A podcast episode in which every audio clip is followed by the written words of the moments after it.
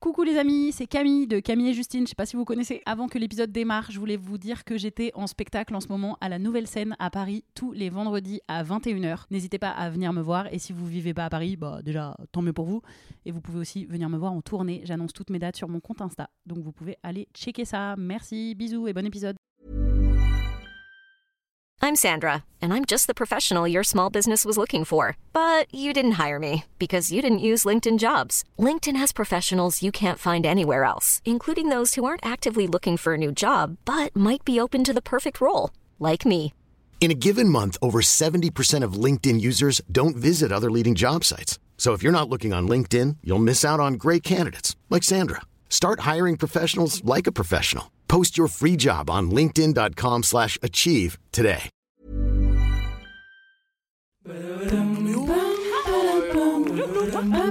Ça va pas Hey Pam, padam, pam. Allez, on se tient au jus. Salut, c'est Camille et Justine. Bienvenue dans On se tient au jus. Aujourd'hui, on est avec Victoire Tuaillon et on boit un jus de fraise. Pour te présenter à nos auditeuristes qui peut-être ne te connaissent pas, on va faire une acrostiche. Un acrostiche, c'est moi qui ai fait l'erreur pour une fois. Vraiment. 50 Ouais. podcasts après, on ne sait toujours pas si c'est un ou une acrostiche. Mm, c'est quand même écoute, très grave. je- Au final, c'est. C'est un, mais Un. là, Ouais, j'ai eu envie de dire une. Je... Puis viens, on féministe tout. Ouais. Au pire, quoi Qui va. Ça veut dire quoi, Qui va venir m'arrêter? Jean-Michel Blanquer? Quoi? Victoire. V comme vraiment super, sa newsletter hebdo dans laquelle elle vous conseille des trucs vraiment super à faire ou à voir.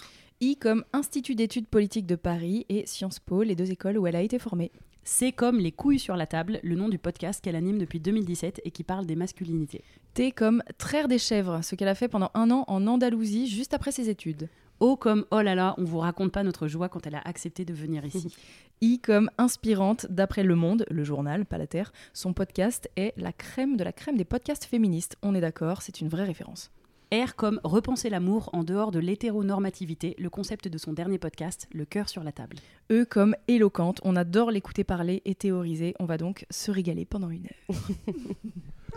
Merci, c'est vraiment chou ce- cette euh, acrostiche. Ben, après, on imagine quand même que la majorité des gens qui nous écoutent écoutent ton podcast. Ça me paraît très, tu vois. Oui, je En termes de que nos cross-audience. audiences sont... Ouais. Il me semble que notre petite audience est probablement aussi celle qui écoute les, les couilles sur la table. Mais euh, peut-être que ces personnes-là ne savent pas que tu as trait des chèvres. On dit trait Oui, ça Que tu conjugue. as trait, Que ouais. tu Oui, c'est vrai qu'on utilise peu le, le participe passé Ouais, de ce verbe.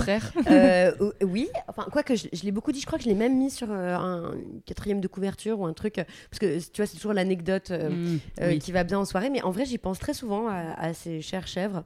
Mais tu étais dans une. Si je, pour finir, vas-y, du coup, ouais. l'info, c'est que tu étais dans une communauté autogérée. Oui. Mais pas de femmes, c'était mixte. Non, non, le- c'était totalement mixte, c'était pas spécialement féministe non plus d'ailleurs. Euh, Il y avait une, trentaine, quarantaine de personnes. euh, euh, c'est une communauté qui existe depuis une trentaine d'années. Et il y avait énormément de woofers, donc de bénévoles, qui arrivaient dans la ferme. Et j'ai fait partie de ces woofers, sauf que j'ai décidé de rester pour un temps indéterminé. Puis finalement, ça a été une année. Voilà. Donc le woofing, pour celles et ceux qui savent pas, c'est genre participer à la vie d'une euh, d'une- d'une ferme euh, ou pas ou autre. euh, Si, c'est plutôt dans les, dans les fermes d'agriculture biologique. Ouais, voilà, Euh, y en a logé partout nourri. dans le monde et ouais, tu es logé, nourri en échange d'un certain nombre Ouais. d'heures hebdomadaires euh, euh, voilà, à définir avec la ferme euh, qui t'accueille. Et euh, moi, j'avais choisi d'aller dans une communauté parce que vraiment, ça m'intéresse énormément le- euh, la vie collective et comment on vit. C'est déjà une- un questionnement euh, sur l'hétéronormativité et Mm. comment on en sort, c'est-à-dire euh, comment on fait pour vivre les uns les unes avec les autres en dehors de la cellule de la famille nucléaire. Voilà. Donc à l'époque, tu n'avais pas forcément. tout... Parce que tu avais quel âge? Tu avais une vingtaine d'années? J'avais 24 ans. 24 ans. Mm. Tu étais éduqué déjà à tous ces questionnements ou il se trouve que c'est là où tu as découvert par exemple le côté autogestion ou peut-être ça t'a ouvert à l'écologie ou, ou même pas en fait En fait, euh, je crois que c'était en fond de. euh, Enfin, c'était pas explicite, mais c'était euh, le fond de, euh, de ce que j'écoutais, de ce que je lisais. De, euh, bon, voilà, moi j'avais quoi? J'avais euh, 15 ans en 2005, 6. C'est ça.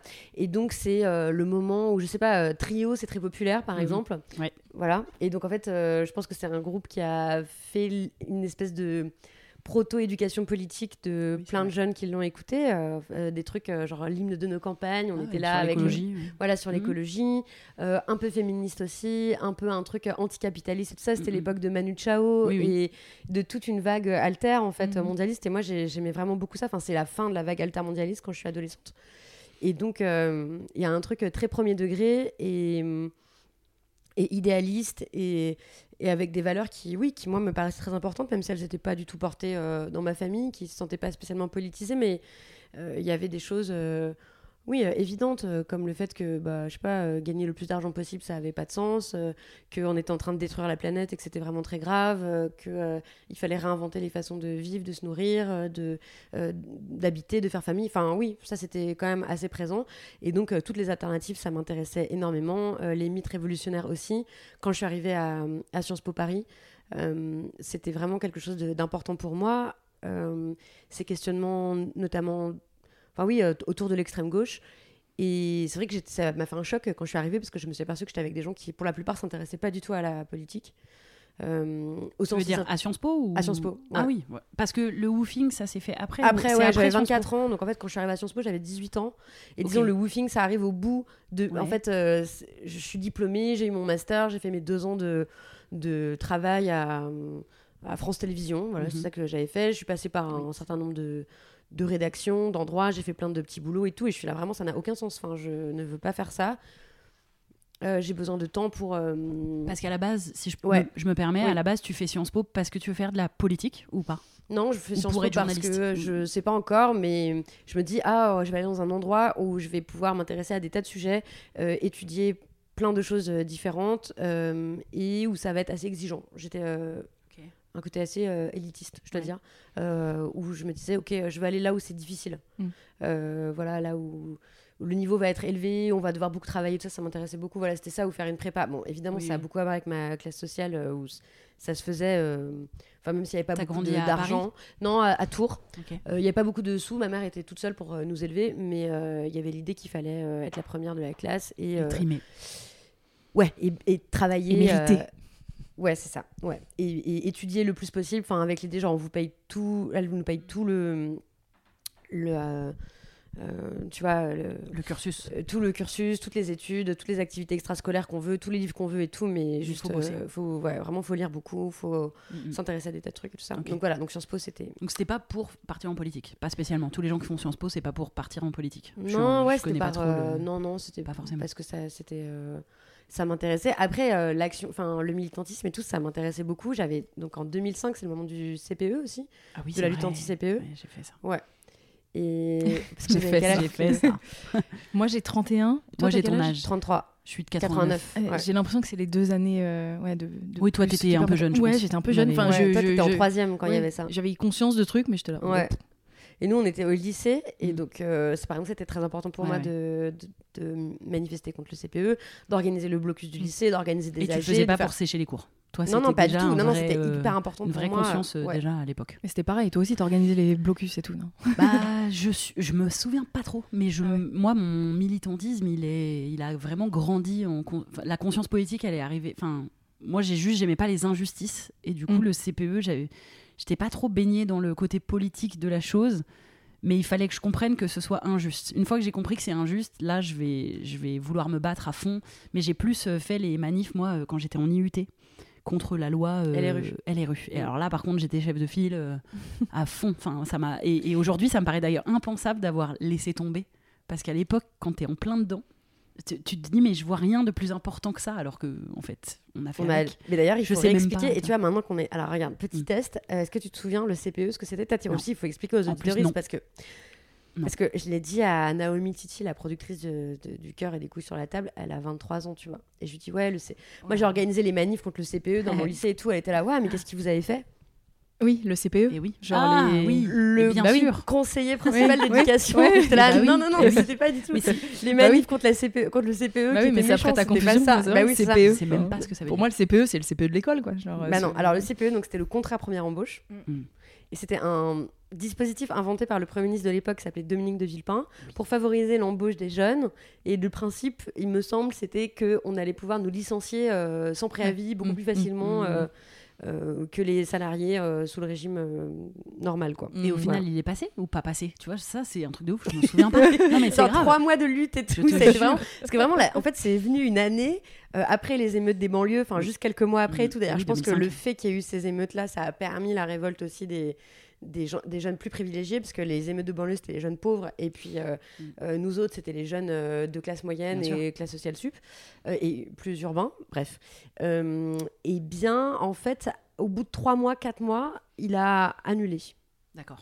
Ouais, c'est pas passé finalement. Mm, mm. C'est une, dernière, une des dernières grandes victoires euh, Eh oui. de la rue. Mm. Oui. Oh là, bah, ça 2005. remonte du coup. Ouais. 2006. Ouais. 2006. Mais, ça avait bon. été vraiment des manifestations euh, énormes avec Ouais, euh, euh, le blocage de, des lycées, des Mm. facs. euh, Après, pour des- ma défense, c'est que je viens de la campagne. Et en Mm. fait, tu sais, il y a un côté où tu pars pas en manif parce qu'en fait, j'habite à la Tour du Pin et que c'est une ville de 5000 habitants. Enfin. Et qu'on n'a pas l'âge de prendre le train pour aller à Lyon ou à Grenoble.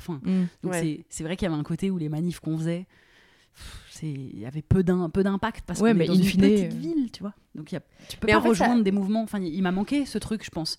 Si j'avais habité en ville, peut-être que ma conscience politique, elle serait sortie plus Oui, vite. mais les mouvements, vous les avez faits dans votre petit Oui, village. mais ça reste une mini- minuscule échelle en fait. Ouais, mais bon. Ouais, mais en fait, ce qui compte, c'est, tu vois, bon, bien sûr, ce CPE, ça a été retiré, etc. Mais ce dont je me suis rendu compte euh, pendant cette euh, mobilisation-là, c'est à quel point euh, c'est important de le faire. C'était même le proviseur de notre lycée qui Mm. nous, qui nous l'avait Oui. dit à demi-mot. Il avait dit, j'ai pas trop le droit de vous le dire et tout, mais en fait, je vous laisse faire tout ça parce que ça fait votre éducation citoyenne, en fait. Ça fait votre éducation politique.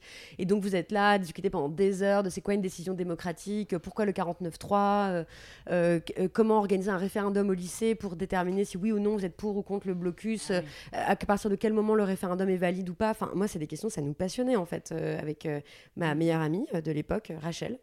Euh, et on était toutes les deux euh, vraiment à fond dedans, quoi. On lisait tout ce qu'on pouvait trouver et tout. C'était devenu notre, euh, Ouais. notre passion, ce truc-là. Et donc, voilà, bon, bah, ça, ça a beaucoup compté pour moi. Et donc, quand je suis arrivée à Sciences Po, c'était un petit choc de me rendre compte que, Les gens s'en fichaient. ouais. Et puis. euh, Surtout dans ce style d'études. Mm. effectivement, oui, c'est ça. mais s'attendre vous avez fait Sciences Po, pourquoi en fait Ouais. Vous voulez, euh, vous trouvez que le monde il va bien là? Vous Ouais. trouvez que vous trouvez pas qu'il faut tout changer? Vous trouvez pas que là? On a fait Sciences Non, Po. que c'est la meilleure a- école. Bah oui, parce Ouais, que tu fais ça. partie de l'élite. Enfin, c'est Oui, une, c'est ça. c'est une forme d'élite, euh, Ouais. clairement. Mm. Euh, Quand tu parlais d'élitisme tout à l'heure, euh, Sciences Po, on est sur les. Mais moi qui m'attirait aussi, hein, enfin, Oui, qui était ça important peut. pour moi, mais. Enfin, bref. Donc voilà, donc ça pour dire que nous, du coup, je me suis fadé les 5 ans de Sciences Po. Après, j'ai rencontré euh, certains de mes meilleurs amis. euh, après, des tas de choses très intéressantes. Mais bon, euh, ensuite, j'ai enchaîné sur deux années à, la rédac de France 2. Et voilà, et en fait, j'étais là, bon, vraiment la paix, maintenant, ça suffit. J'ai pas envie de. c'est pas du tout ce dont je rêve. Je veux pas faire ça, mais j'ai envie de mettre les mains dans la terre. J'ai envie d'être avec des gens gentils. J'ai envie de d'apprendre autre chose, d'aller faire une pause. Voilà, donc je, je suis allée en Espagne parce que je savais pas parler espagnol. Euh, et que j'ai vu qu'il y avait des communautés là-bas, et voilà. Ok. Donc c'était en, en Espagne le- Ouais, en Andalousie. Ouais. Mm. Andalousie. Oui. Oui. Andalousie. Ok, trop bien. Et les gens étaient gentils, du coup? Et les gens étaient extraordinairement euh, gentils et surtout quelque chose qui est très important pour moi, ils avaient euh, beaucoup travaillé sur eux-mêmes. Euh, et donc, euh, ils avaient des connaissances très profondes sur euh, mm, bah, la psychologie, les relations humaines, euh, les rêves. euh. C'est une communauté euh, qui était. dont la base était euh, le récit et l'analyse des rêves. Voilà. C'est bizarre, hein, c'est étrange. à- Mais en tout cas, moi, ça me parlait beaucoup parce que j'ai toujours beaucoup écouté mes rêves et je les ai beaucoup écrits. Et donc, euh, de pouvoir en parler avec des gens dont c'était euh, Mm. la passion et qui faisaient ça depuis 30 ans, c'était incroyable. Et c'était vraiment des gens très, très curieux de, de toutes sortes de techniques thérapeutiques. Donc, les gens étaient très gentils et surtout, j'ai appris plein de choses sur euh, la vie avec les autres et sur les relations humaines. Et en fait, il y a énormément de choses que je dis dans le cœur euh, qui viennent de discussions ou de, ou de réflexions, de, de travaux que j'ai fait euh, là-bas. Ah oui. Oui, ce qui n'était pas le cas chez Sciences Po. Mm. Bah non, parce Mm. qu'en fait, on estime que que ce sont pas des questions euh, véritablement politiques, Mm. alors que pour moi, ça l'est. Enfin, la question Mm. de base de la politique, c'est comment est-ce qu'on va faire pour vivre les uns avec les autres sans s'entretuer. Et en fait, pour moi, ça passe euh, par la prise en compte aussi des traumas intimes des gens, de, de euh, la dimension politique de ces traumas-là, et de relier en fait sans arrêt ces deux Mm. dimensions intimes et politiques, ce que permet de faire le féminisme, et ce qu'à Sciences Po, on faisait pas du tout. Enfin, on- oui. voilà.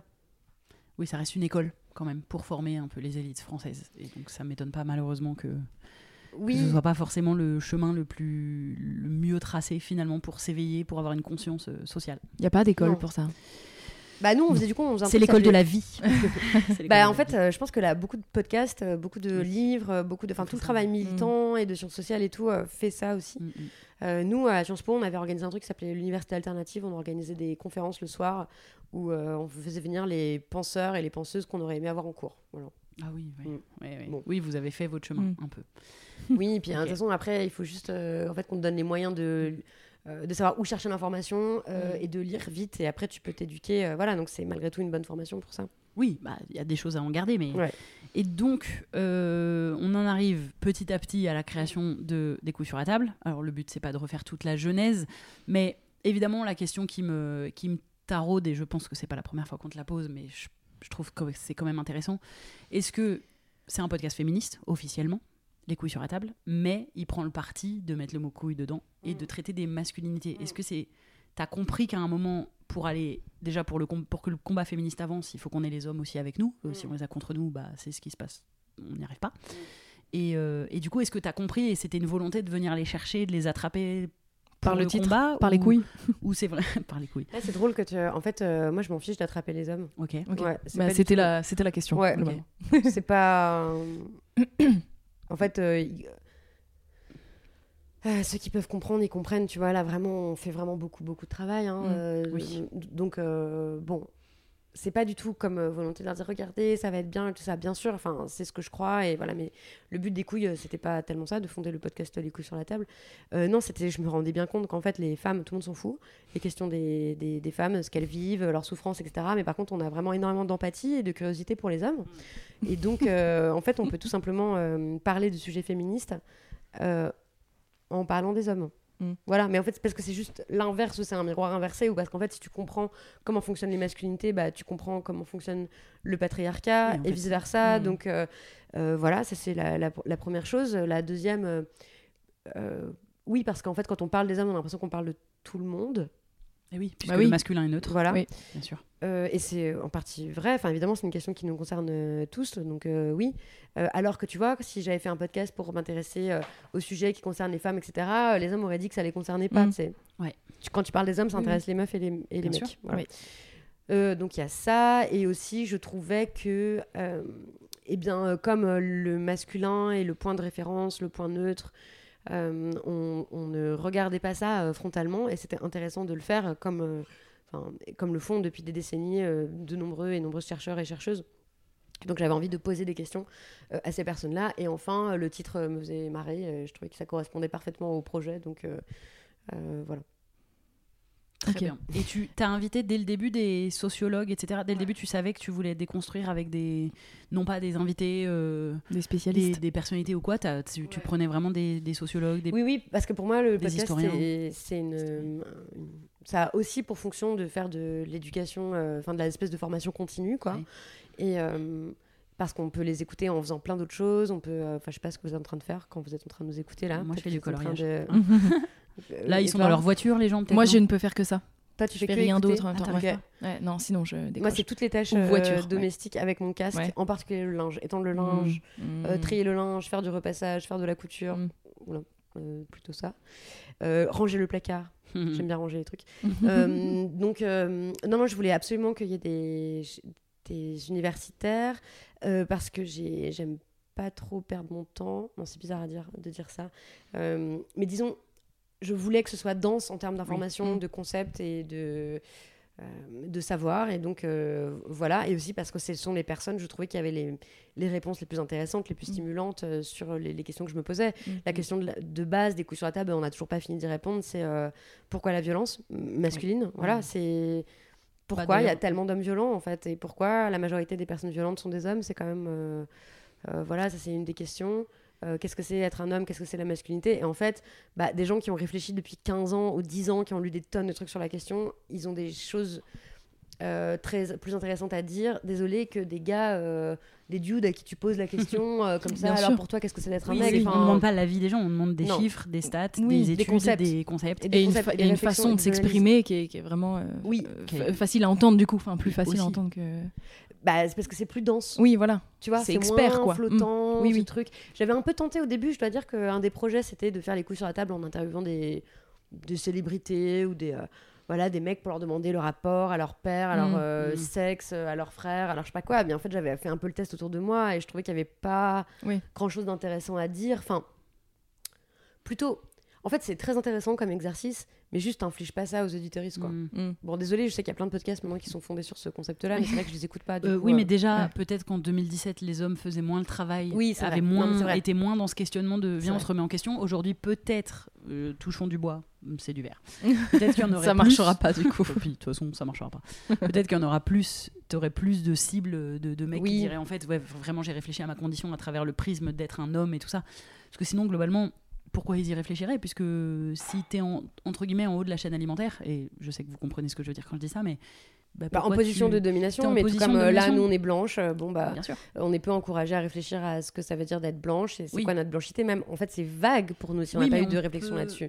le fait de subir quand même une forme de discrimination parce qu'on est des femmes peut déjà nous ouvrir une porte à dire bon vu que j'ai subi je subis ces discriminations là parce que je suis une femme peut-être que je peux être à même de comprendre que du coup si j'étais noire si j'étais handicapée si j'étais euh, obèse je vivrais d'autres formes de discrimination. Quand tu es tout en haut et que tu subis pas ces formes de discrimination là qu'est-ce qui fait que tu te dis Ah, si je me remettais en question tiens t'as rien à gagner? Enfin si moi je pense qu'ils ont énormément à gagner bien évidemment parce que je les aimerais bien davantage enfin on les aimerait bien davantage mais Et, et eux, ils veulent être aimés par toi. tout le monde veut que, que je les aime. Que Camille les aime. Non, mais en plus, en fait, en vrai, c'est un vrai moteur. hein. Je sais que ça paraît euh, naïf et tout, mais moi, je pense que oui, les humains, ils aspirent à, on aspire à aimer, à être aimé, à vivre de relations euh, douces et intimes et profondes avec nos semblables. hein. Donc Bah euh, voilà, oui, si vous voulez qu'on vous aime, en fait, remettez-vous en question, quoi. Oui, mais est-ce qu'ils veulent qu'on les aime? Est-ce qu'ils veulent pas juste euh, Ah, avoir le pouvoir? Ça dépend lesquels. Là, peut-être parmi Oui, les évidemment. hommes qui nous écoutent, la poignée d'hommes qui nous écoutent, Oui. peut-être que c'est eux, ils ont. Ah bah nous, c'est 0,1% ici. Et du coup, est-ce qu'il y a des hommes qui écoutent ton podcast Ouais, ouais.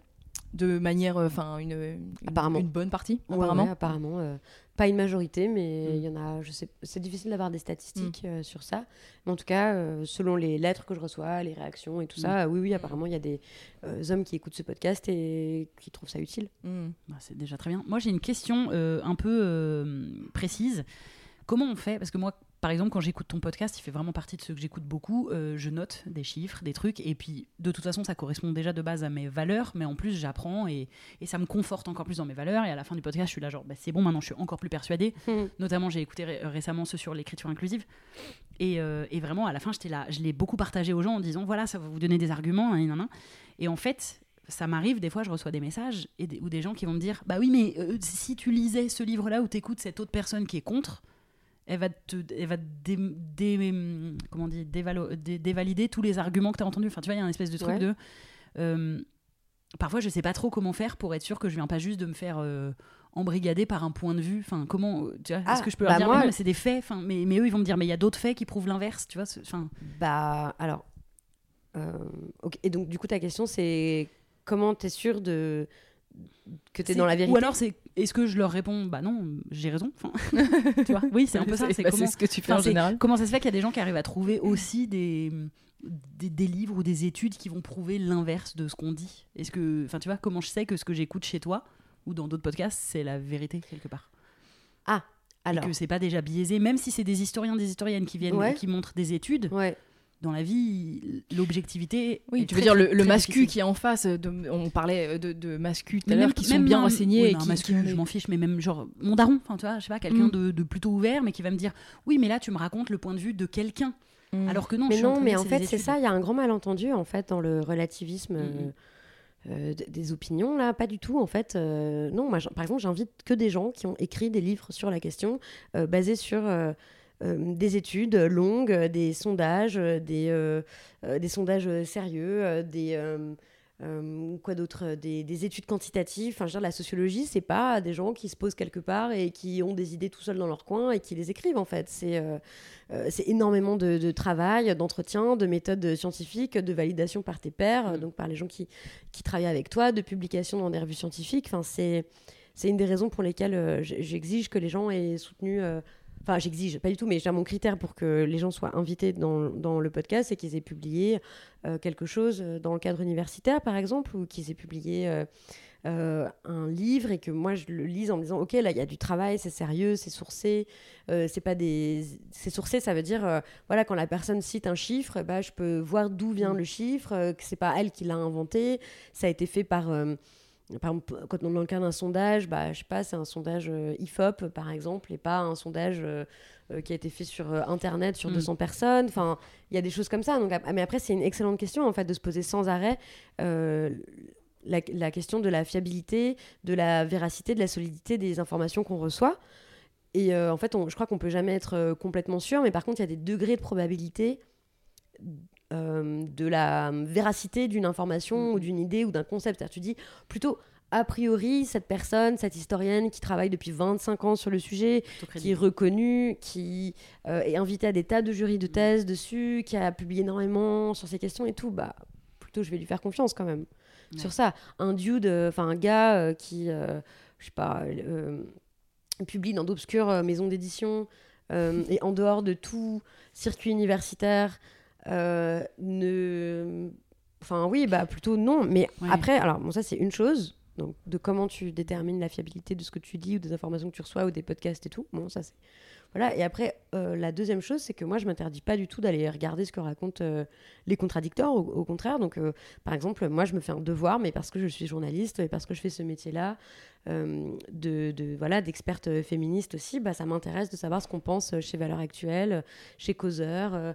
donc, j'écoute des, podcasts de fachos, je vais regarder ce qui se raconte sur YouTube, sur Twitter, Mm. sur toutes sortes de réseaux pour savoir qu'est-ce qui se raconte c'est en vrai que tu face. fais souvent dans ton podcast, effectivement, de, de soulever aussi ce que peuvent dire les contradicteurs Bah ouais. pour, pour justement avoir de l'argumentaire qui se développe par la suite. Mais L'argumentaire et puis surtout en fait de faire ce travail-là de parce que je le fais pas tellement dans un but militant en fait, je le fais par honnêteté intellectuelle. Donc, pour moi c'est une question d'honnêteté en fait de faire ça, de comprendre en face ce qu'ils pensent et du coup tu peux dire bah moi je pense que ton argument est fallacieux pour telle telle raison.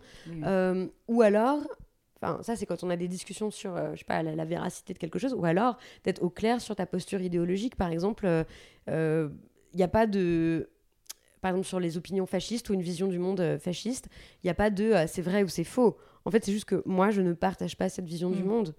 Euh, je ne pense pas que, euh, je sais pas moi, que notre euh, euh, destin euh, est inscrit dans notre euh, soi-disant nature biologique, par exemple. Ça ne me parle pas du tout. Je crois pas que les plus forts doivent gagner. euh, je Mm. pense pas. Enfin, ça, voilà, ce ne sont pas mes valeurs. Ok, très bien. Non, mais ça, ça m'intéresse. Là où nous, on va plutôt répondre, c'est faux. Bah, Non, mais parfois, c'est faux. oui, mais parfois, ces gens effectivement, euh, inventent des chiffres, Non, mais euh, voilà. falsifient. Enfin, tu vois, les- le gars, Mm, voilà, au plus oui, bien fou, sûr. par exemple, ils font n'importe Oh quoi avec l'histoire. euh, C'est, Oui. c'est, tu vois, ils, ils inventent des faits, euh, ils tordent des, des dates, ils font n'importe quoi. Tu vois, ça n'a pas de valeur scientifique. C'est Oui, mais bon. effectivement, et, et c'est là où, où le, le fond de mon raisonnement, c'est que si je me retrouve à discuter avec quelqu'un qui va citer des chiffres du Puy du Fou qui sont complètement absurdes, en fait, je vais lui dire, vas-y, casse-toi. Enfin, tant pis, Mm. en fait. Je, parce qu'on ne doit pas déjà débattre et discuter tout le temps avec tout le monde, et surtout, Ça, c'est une chose. ouais, quelqu'un qui a, qui a pas de source ou qui va me citer des... Mais parce que, en vrai, c'est un peu comme les... Le, le complotisme style la Terre est plate Oui. ou des trucs comme ça, c'est qu'eux, ils ont aussi trouvé leurs sources.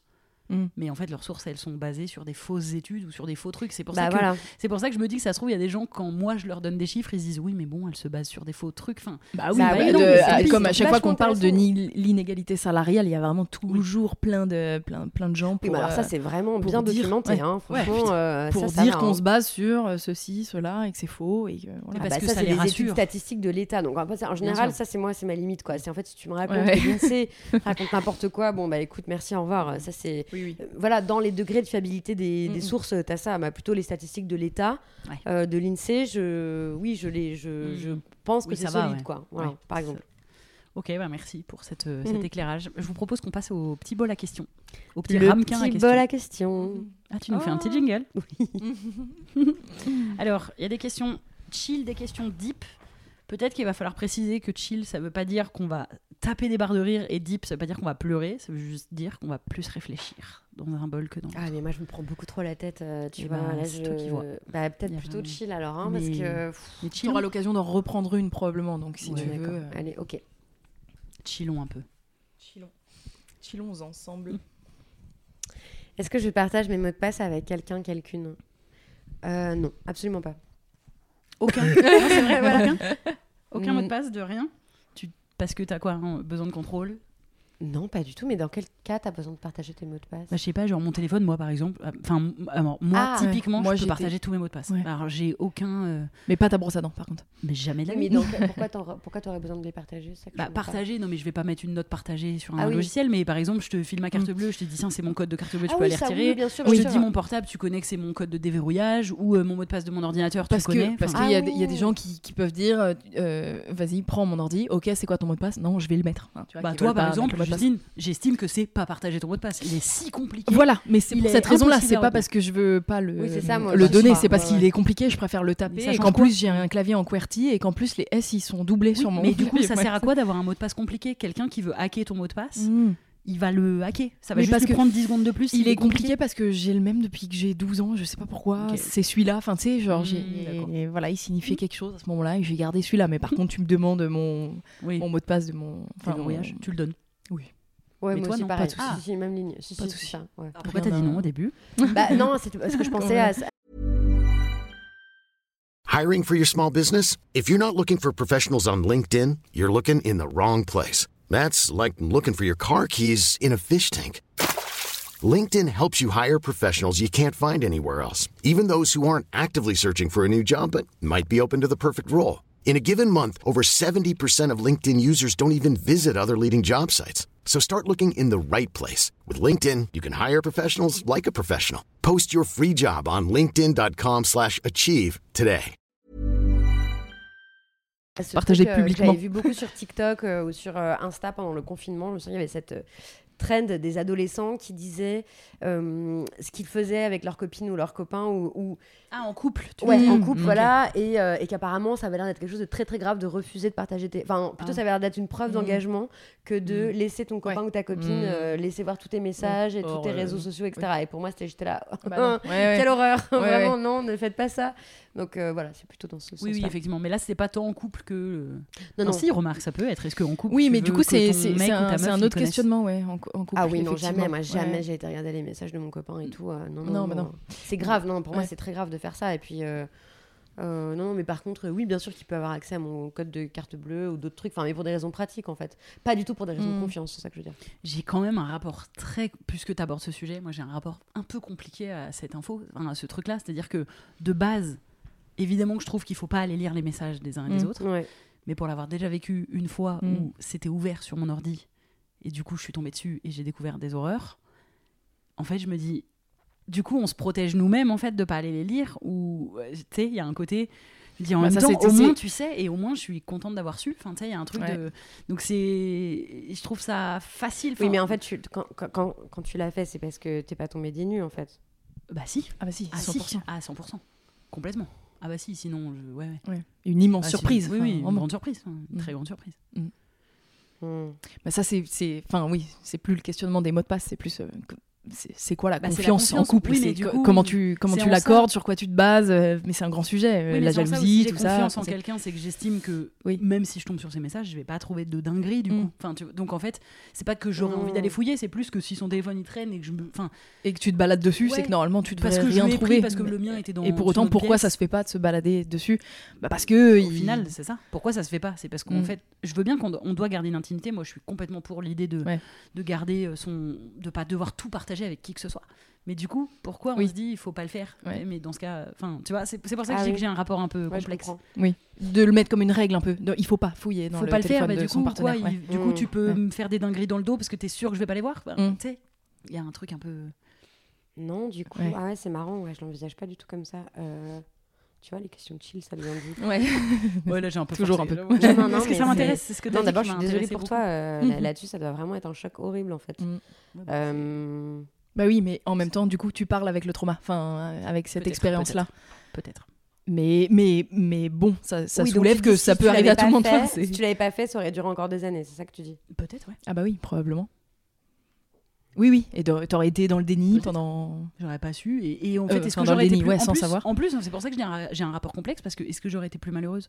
Peut-être pas. Enfin, peut-être que c'est pas de grave, jamais le savoir, que- ouais. Quelque part, c'est. Mais là, on, on- on bascule sur un peu la tromperie et tout. Mais quelque Ouais. part, si la personne avec qui t'es et que t'aimes, Mm. quand elle est avec toi, c'est pleinement satisfaisant. Oui, oui, mais là, oui, mais là c'est un autre sujet. On parle de l'exclusivité, dans un couple ou non. Et or, toi, t'es t'étais dans un couple exclusif. non, mais non, mais au-delà de mais mais euh, mon histoire ou quoi que ce soit, ce que je veux dire, c'est le côté où si ta relation avec la personne elle est pleinement satisfaisante, après tout ce qu'elle fait en dehors, effectivement, nos corps nous appartiennent uniquement à nous. Enfin, Bah, ça, c'est mais bon, complexe. ça, ouais, c'est- ça, veut dire que là, on, a- arrive dans le.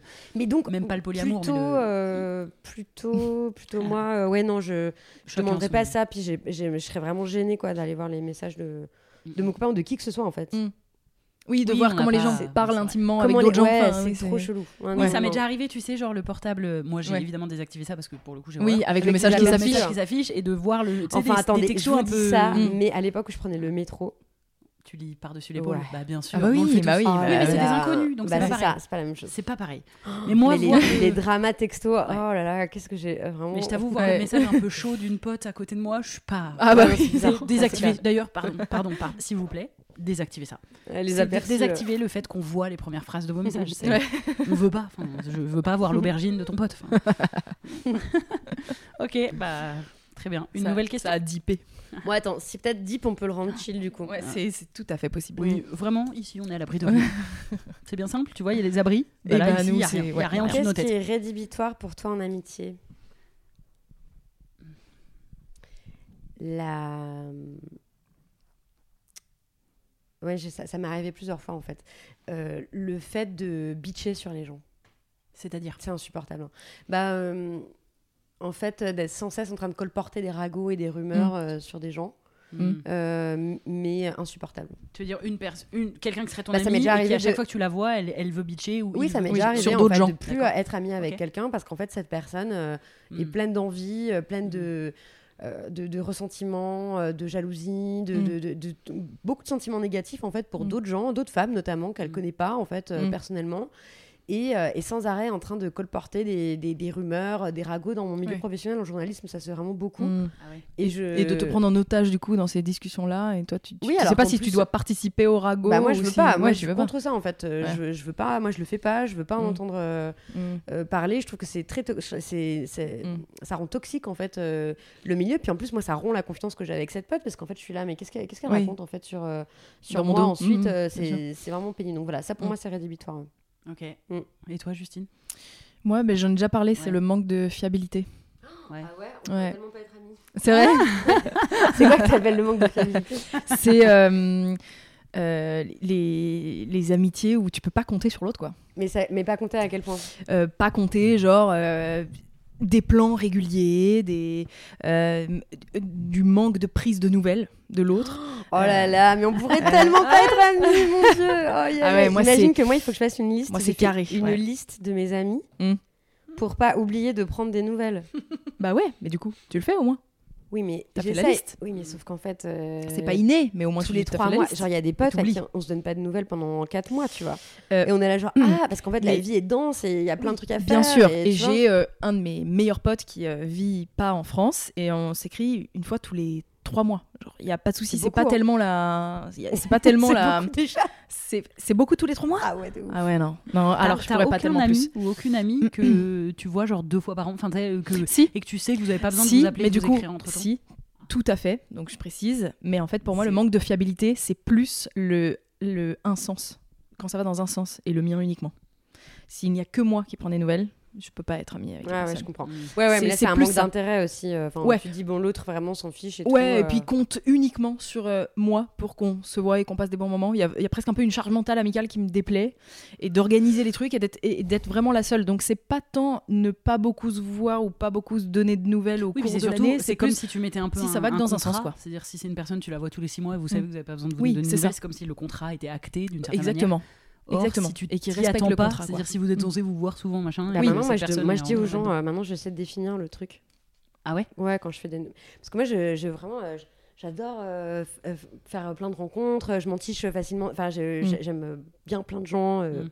Bon, vite et tout, mais du coup, j'ai vu que ça pouvait créer plein de déceptions parce que tu peux être très très enthousiaste Ouais. dans la rencontre et avoir grand envie de te voir et ça, donc tu te vois un- beaucoup au début, puis après moins, puis après voilà. Bon, c'est difficile d'entretenir euh, les amitiés quoi. Donc maintenant, euh, ouais, j'essaie de clarifier au maximum dès le début quoi. De c'est quoi le contrat parce que j'ai vu plein de gens qui étaient Ouais. déçus quoi. Après, euh, Bah Voilà, il faudrait qu'on fasse un contrat. donc, bah, si tu vois, vous voulez être amis.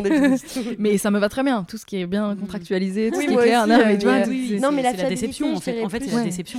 Oui, Euh, c'est ça, genre de moi trop m'engager de mon côté côté et puis et puis en plus j'aime enfin moi j'aime j'aime trop l'amitié une phrase Google mais j'aime trop l'amitié ça a trop trop d'importance dans ma vie c'est c'est je, je pense le truc le plus hein. important enfin Bah les, oui, bien les, sûr. les- les relations en général évidemment euh, amoureuses amicales familiales c'est vraiment euh, ce qui compte le plus euh, voilà euh, dans ma vie et du coup quand, quand je mets beaucoup d'énergie dans une amitié à, plein de petits niveaux quoi juste euh, organiser des trucs euh, Oui, se donner déjà vu être etc. vraiment déçu, mais c'est pour ça ah que ouais, je trouve que c'est oui, voilà, c'est vraiment ça. quand quelqu'un te déçoit de- très déçu de, Euh, de non, genre ça quoi suffit. Bah, des gens qui t'appellent pas assez ou qui. Ouais, ouais, qui et puis qui de compte, nouvelles, ouais, qui- qui compte uniquement sur moi. J'ai- déjà eu de très bons amis, mais vraiment, et puis j'ai- trop eu de mal à, à- à organiser une rupture amicale, mais il le fallait pour que moi j'aille mieux, parce que j'étais là, mais en fait, il n'y a, il y a que moi qui fais les choses, mais parce qu'on est différents, non pas, enfin, tu vois, je- j'ai rien à reprocher directement à cette personne, c'est pas, enfin, sa, sa, perso- non, sa personnalité est telle que lui, euh, il, bah, il prend pas, de- il prend pas de nouvelles, c'est comme ça, il est au jour le jour. Tu sais, tu lui dis on se voit ce soir, il dit, on se voit ce soir, et c'est le genre de personne, tu vois, typiquement ça c'est pas possible. Mm. Le genre de personne qui me dit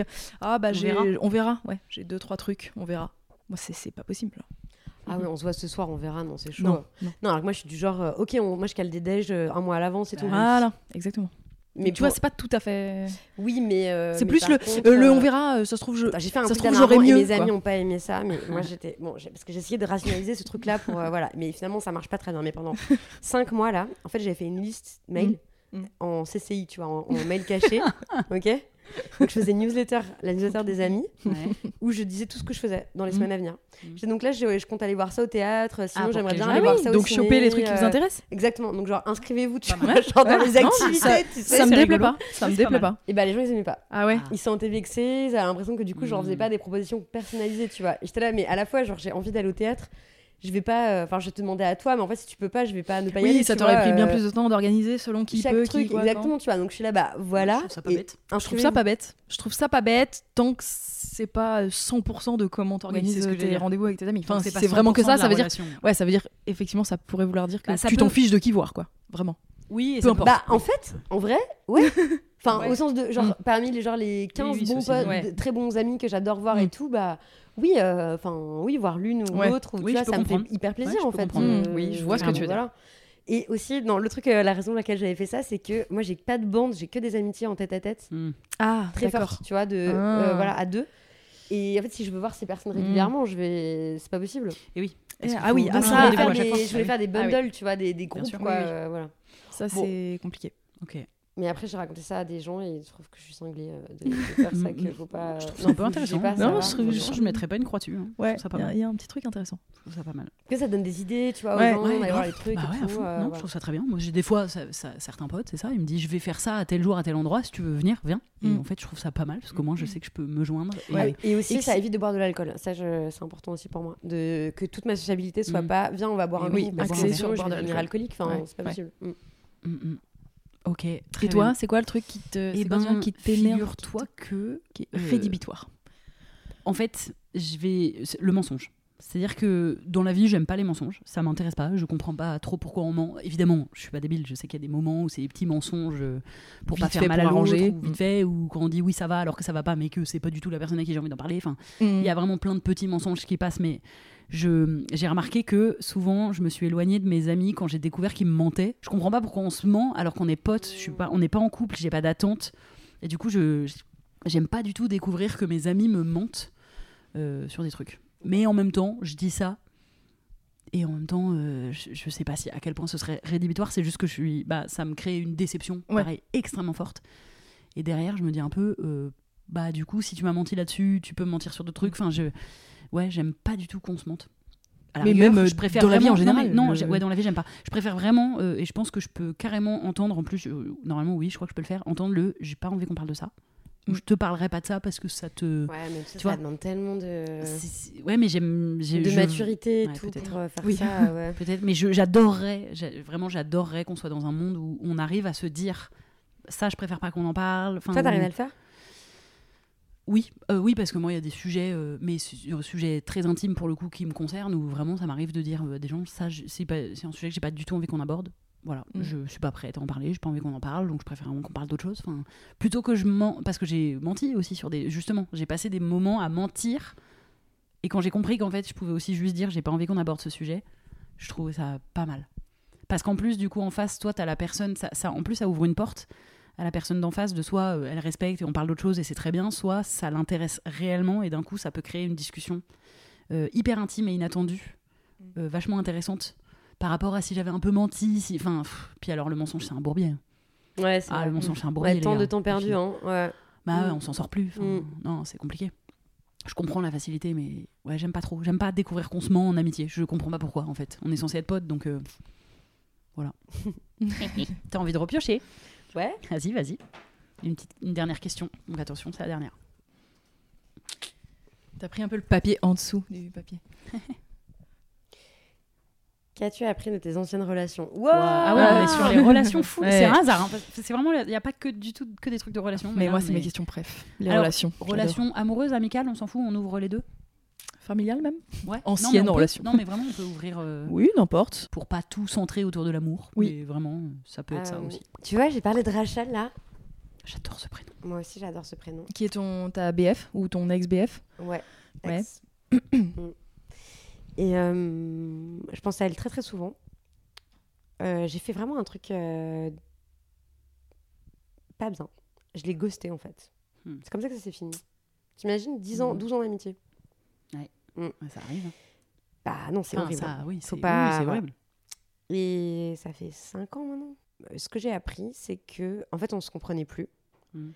Et ce que j'ai appris, c'est que parfois, plus tu essayes d'expliquer et de renouer et de. Moi, j'avais vraiment une grande, grande foi dans les mots et dans le fait que si tu si écris la, la, la lettre la plus juste possible, la plus vraie possible, si tu analyses, si tu parles, si tu communiques le plus ouvertement possible et tout, ça peut régler quelque chose. Et en fait, pas toujours.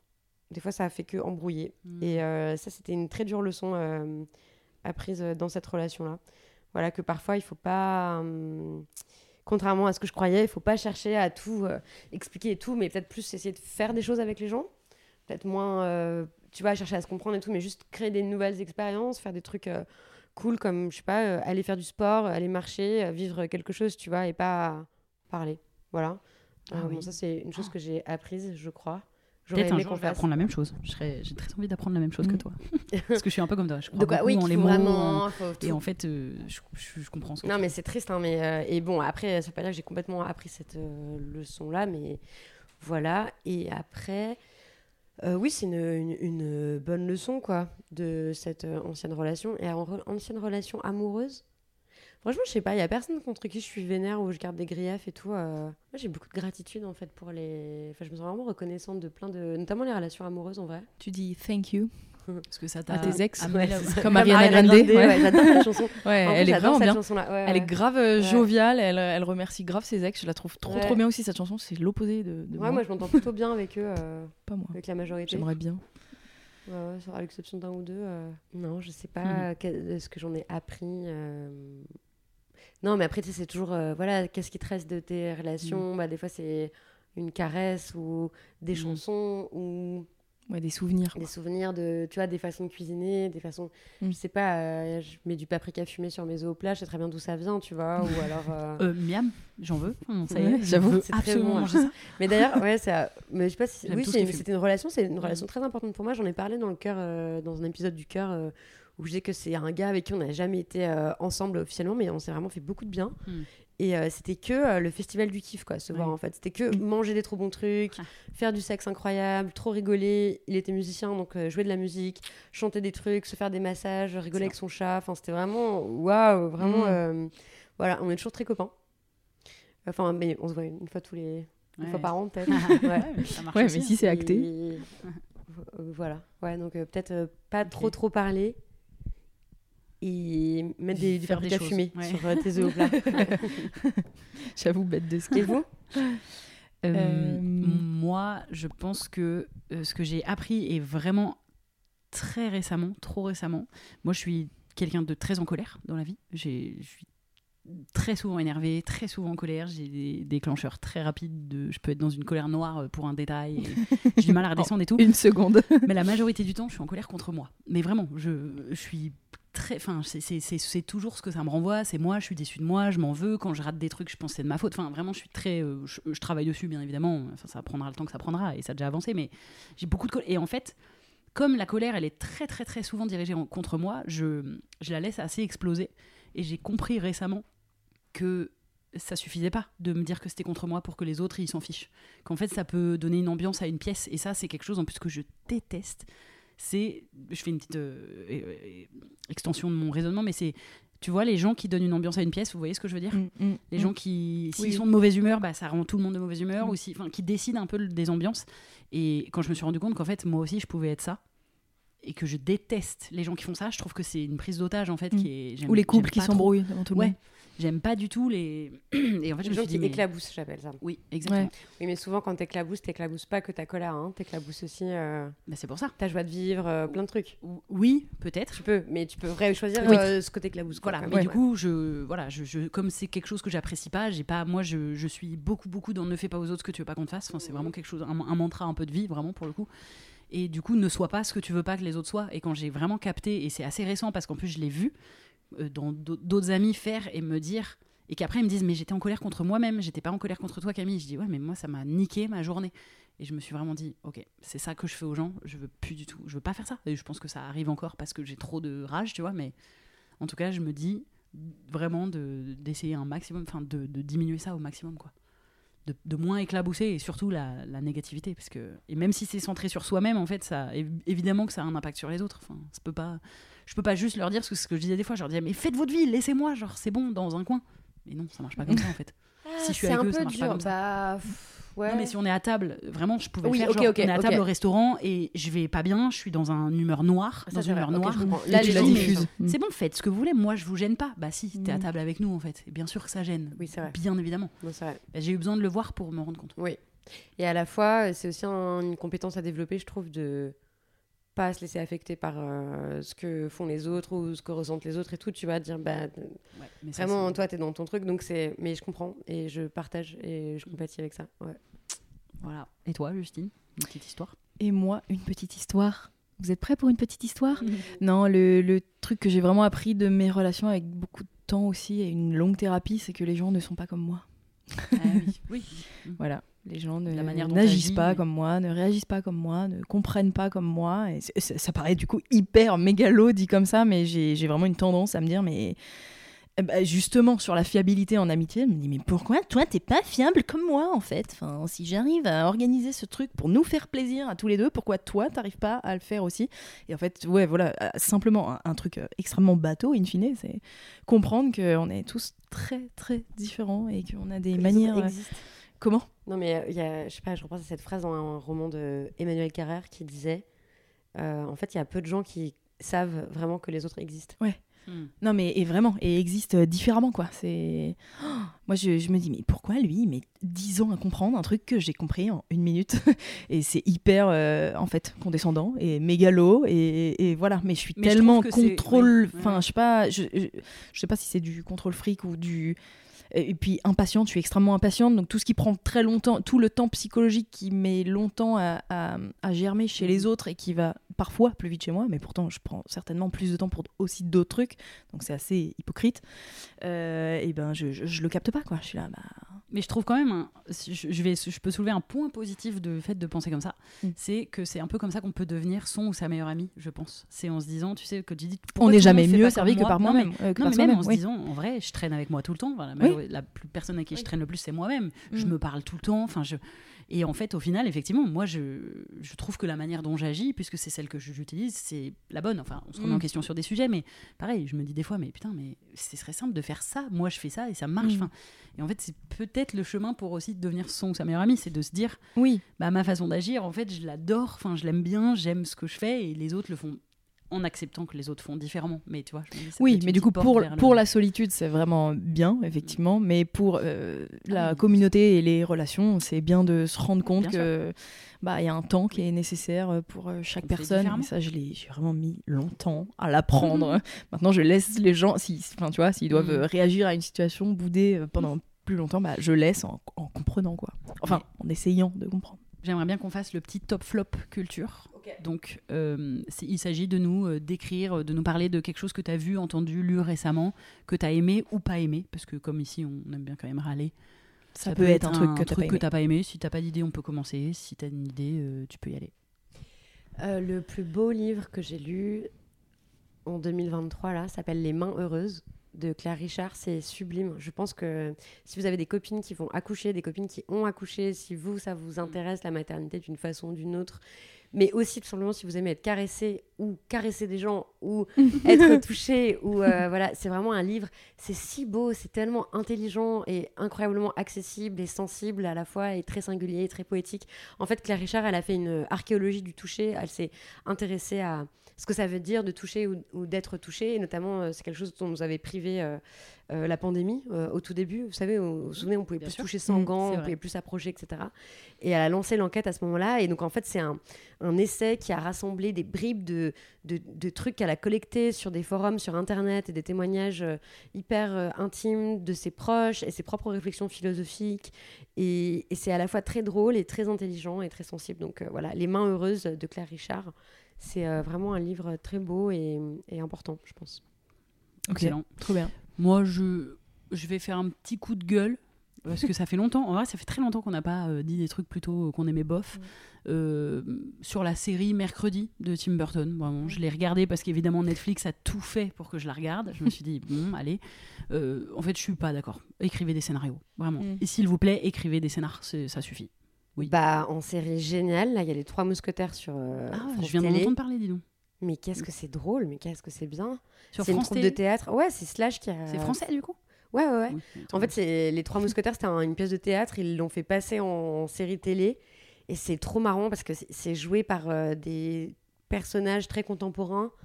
Et ils assument le fait qu'il n'y ait pas les décors qu'il faut, ou pas les costumes, ou pas. Enfin, c'est incroyable. Ça, j'adore. Ça me fait mourir de rire, ça. Les Trois Mousquetaires. Très bien. J'ai glissé une reco en plus. voilà, oui, par rapport à mercredi, peut-être regarder trois Ouais, les En fait, ça me ouais. rend ouf. Non, mais parenthèse, ça, enfin, je, c'est peut-être pas lui qui a décidé Tim Burton, mais ça me rend ouf. Netflix qui nous matrix, qui met ça en tête d'affiche. En vrai, si c'était une petite série lambda, peut-être que je l'aurais regardé ou je m'en serais foutu. Oui, mais, mais là, ça la série, que bah, ce même soit temps, un ouais. hit. De toute façon, ça fait Dedans. longtemps là, qu'il n'y a pas eu de truc. euh, je sais pas, maintenant sur Netflix, moi je regarde que des téléréalités absurdes, genre euh, The Home Edits, que des Mais meufs. oui. euh, vous savez, c'est deux copines un peu comme, comme vous, euh, qui euh, ont fondé Faisons une de- télé-réalité. d'organisation, de, rangement et de. Oh, trop bien. Ah, j'adore. Ah, moi, ça me, ça me Oh, détend. y a ça sur ah, Netflix j'adore. Ouais, je t'assure. Elles ont tout par ordre chromatique. Elles mettent tout dans des boîtes. Elles, vont Elle chez a les yeux gens qui brillent, Ah non, mais vraiment. tu vas voir, c'est génial. c'est J'adore. trop Sur TikTok, quand il y a des trucs comme ça, je suis là. Ah, bah bah, regardez tout ça au lieu de regarder mercredi. Vraiment, ça suffit qu'on nous vende de la merde pareil. Ouais. Enfin, il faut Tu- commencer à écrire des Ouais. scénars. Et, et toi, tu disais télé-réalité sur euh, Netflix. Mm. Je pensais vraiment que tu allais parler de, télé-réalité genre nul, parce que ça, ça a l'air trop bien. Moi, c'est quoi la télé-réalité Love is Blind. Love is Blind, putain, c'est. Bon, c'est nul, mais c'est bien. Euh, moi, Marocco, c'est bah, une série euh, Netflix, c'est Sexify, c'est une série euh, polonaise. Il y a la deuxième saison en ce moment sur Netflix. Et c'est l'histoire de trois nanas à l'université qui développent une appli pour faire jouir les femmes. Voilà. C'est une appli pour donner un orgasme euh, systématique Mais une femme. avec un outil qui rentre quelque part? Non, c'est genre une, une appli qui une décrit. Ah, comment faire jouer ouais, les femmes ouais, voilà. Comment faire jouer une femme. Et, euh, C'est et c'est, c'est- alors c'est- honnêtement, c'est pas euh, exceptionnel dans le scénario, mais euh, c'est extrêmement euh, beau. Enfin, moi, c'est trop les couleurs que j'adore. C'est très très pop. c'est esthétiquement, c'est vraiment hyper stylé. La BO est incroyable et, et c'est une série polonaise. Moi, je trouve qu'il y a un petit plus de changer un peu des, des séries, Oui. des séries américaines ou, ou espagnoles. Je trouve ça assez cool De d'entendre du polonais. regard. Ouais, c'est pas mal. Et en plus, tu fais des petites voix dans la VF. Et en fait, je- oui, si vous regardez en VF, pas grand monde, je pense. Euh, je- dans la saison 2, il y a des petites voix à moi. Trouvez-les Cherchez-les. Merci beaucoup, Victoire, d'être Oui, venue nous voir. Justine, Euh, ça fait vraiment plaisir. on te bien. retrouve évidemment dans ton podcast Les couilles sur la table. Oui. C'est un bimensuel Euh, un- ouais, maintenant ça passe ça tous les 15 jours. On va lancer un nouveau format qui s'appelle Nous faire justice sur les questions de justice. Oh, trop bien. Ouais. J'ai trop hâte. Mm. Oh, wow. Et sur dans le cœur sur la table, le cœur. c'est Alors, le cœur, c'est euh, des spéciaux en gros? Le cœur, c'est des hors-séries, donc c'est Ok. pas moi qui les fais, c'est des, Ok. des autrices qui les font. Euh, et d'ailleurs, si vous avez des projets de hors-série, bah, vous pouvez m'écrire et puis les envoyer. Voilà. Excellent. Euh, et alors, la newsletter vraiment super, je vais l'arrêter en fait. Ah, ok. Ouais, Bon, parce que j'ai pas le temps d'accord. de le faire, mais je, je me demande si je vais pas juste euh, poster des trucs en story Mm. et dire que c'est vraiment super. Mm. Je- Mais est-ce que là, si les gens, parce que du coup, si on le laisse dans Oui. la est-ce que les gens, parce que moi, je suis allée voir dessus et du coup, j'ai vu tes anciens articles. Oui, il y a des anciens on trucs, peut on regarder peut les les voir, mais articles juste je vais pas en publier des nouveaux quoi. Mm. Ok. Mais Ouais, voilà, T'écris au déjà des newsletters à tes potes, donc euh, tu peux pas. Bah, c'est ça, Ouais, tu ouais. vois. Non, mais, j'y arrive. mais ça aussi, je sais pas. Voilà, je, je sais pas comment. Ouais. Et il y a aussi les livres de Des couilles sur la table, Le cœur sur la table. Les deux Ouais. sont sortis en, en livre. Si oui, euh, les, euh, les couilles, c'est vraiment un, un essai sur la masculinité. Mhm. Donc, c'est.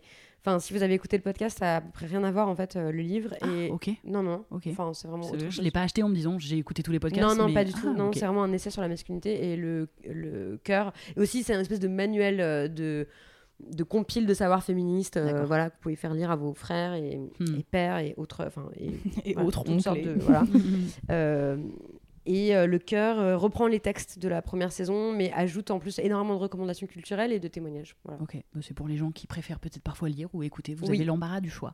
Euh, merci, merci beaucoup de Merci beaucoup à merci de toutes nous avoir écoutés. Merci de nous faire rire. Merci, bye. Salut. On espère que cet épisode vous a plu. Si oui, n'hésitez pas à vous abonner sur les plateformes audio, à le faire tourner, nous laisser des étoiles, des cœurs, des mots doux, des commentaires quand c'est possible. Ça nous aide à référencer le podcast. Et vous pouvez aussi nous suivre sur YouTube, sur Instagram et même sur Facebook pour les plus vieux d'entre vous en tapant Camille et Justine. On se retrouve dans deux semaines pour un prochain numéro. Merci, bye.